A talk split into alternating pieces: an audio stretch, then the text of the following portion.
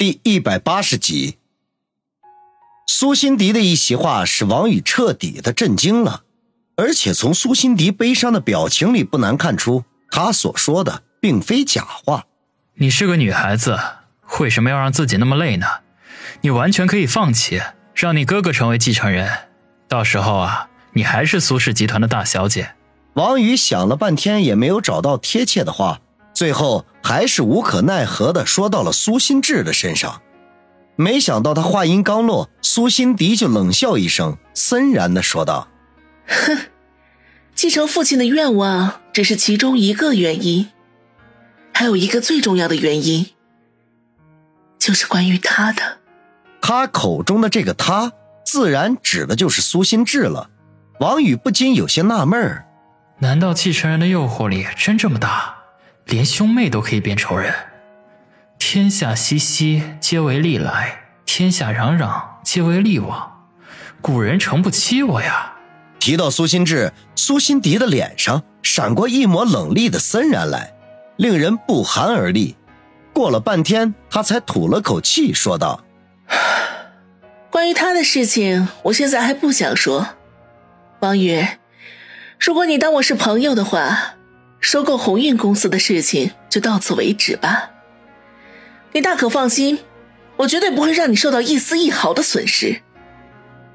我知道你的公司刚刚成立，并没有什么实际的业务。只要你答应退出，我会设法将我家的一些业务分派给你们公司，保证你一年收入上千万。苏辛迪诚意全全，又有着极为特殊的原因，王宇不由得再次犹豫起来。鸿运公司对他来说不是必须的。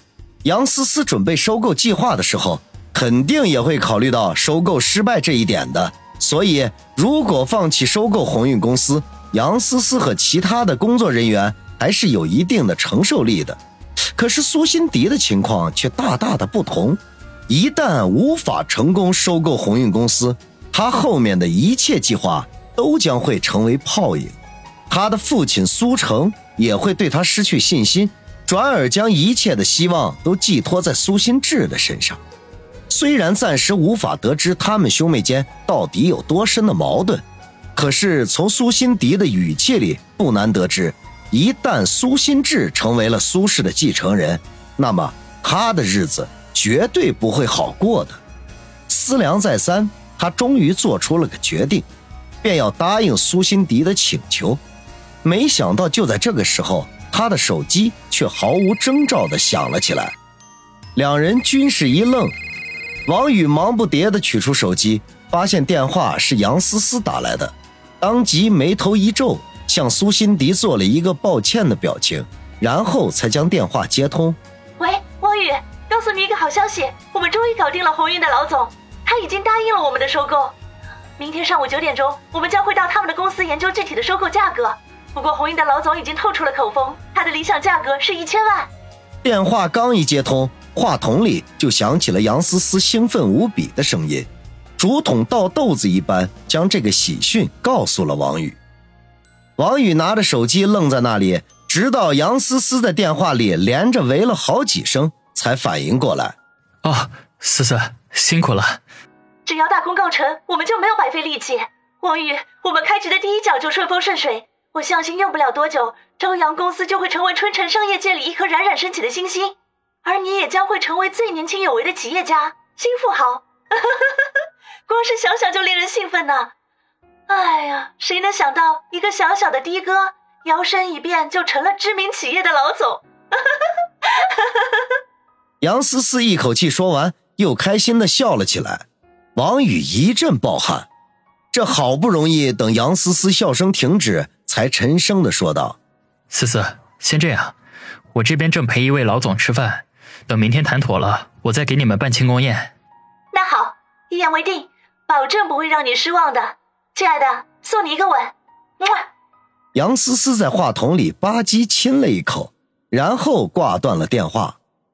王宇叹口气，歉意的看了看苏辛迪：“苏辛迪，对不起，恐怕要让你失望了。”鸿运公司已经和我公司达成了初步的意向，明天将会研究收购价格。如果不出意外的话，几天之后，鸿运公司将会成为我朝阳公司下属的子公司。苏辛迪闻言，脸色顿时暗淡了下来，雪白的牙齿紧紧咬着嘴唇，泪珠在眼圈里不停的打着转。王宇无奈的看向窗外，事情已经到了这一步，他绝对不能因为自己的一时心软而停止此事，否则就真的会令杨思思失望了。相比苏辛迪，杨思思自然是无比重要的了。空气仿佛瞬间凝固了一般，两人陷入到了长久沉默当中。王宇几次想要起身告辞，可是看着苏辛迪无助失落的样子，又打消了这个念头，只能耐心的等待苏辛迪把自己的心态调整过来，再做打算。时间一分一秒的过去，这样默默相对过去了十五六分钟。苏辛迪忽然仿佛想到了什么似的，浑身一震，整个人就从静寂中活了过来。他的脸上渐渐的露出了笑容。王宇被这忽如其来的变化弄得有些手足无措，情不自禁的问道：“苏辛迪，你没事吧？不至于。”苏辛迪却一摆手打断他的话，说道：“王宇，我忽然想到一个两全其美的方法。什么办法？”王宇不禁一愣。你看，反正我的目标呢，就是整合春城市的出租车行业，使他们归为一家。不过，这是一块很大的蛋糕，我一个人在短时间内肯定吃不下。所以呢，与其我们相互斗争、浪费资源，不如强强联合，吃掉春城市大大小小所有的出租车公司。到时候，我们以相互入股的方式进入彼此的公司，相互牵制，也相互合作。这样一来，你的利益不会少一分，说不定还会因此成百上千的翻倍，而我就可以在我父亲和那些叔叔伯伯面前证明我的实力，这就是一举两得呀！苏辛迪兴奋地说。王宇却瞠目结舌，啧啧地说道：“联合？”对于苏辛迪忽然提出的联合，王宇一时间有些反应不过来，毕竟商业上的事情并不是他的专长。而且这件事情关系重大，他也不好轻易做出决定。王宇，我的建议你觉得怎么样啊？苏辛迪一脸期盼的问。王宇皱起眉头来，迟疑了一下，才说道：“事关重大，我必须回去商量一下才行。”啊，我明白。不过我希望你能够尽快给我回复，因为我真的很着急。”苏辛迪说道。王宇点头说道：“你放心。”最晚明天我就会给你答复。那太好了，只要我们达成战略意向就可以，具体的事情可以慢慢商量。苏辛迪闻言大喜，王宇没有心情再吃下去，便起身告辞。他要立刻见到杨思思，和他商议与苏辛迪联合的事情。苏辛迪也不挽留，两人结账离开。在结账的时候，王宇主动拿出钱来。可惜还是被苏辛迪抢先了一步，他也只好作罢。两人在聚仙楼门口分道扬镳。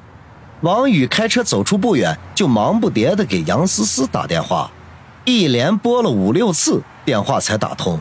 原来杨思思在洗澡。王宇开门见山，直接说道：“思思，你现在方便吗？”“干什么？”杨思思打着哈欠问。“我想马上和你见一面。”王宇说道：“杨思思哼了一声，哼，大晚上的，你想要干什么？我很累了，可没空跟你瞎胡闹。”王宇正色的说：“思思，是关于收购鸿运的事情，我们的计划可能要稍微的更改一下。”杨思思顿时一愣：“啊，嗯，那好，你来我家吧，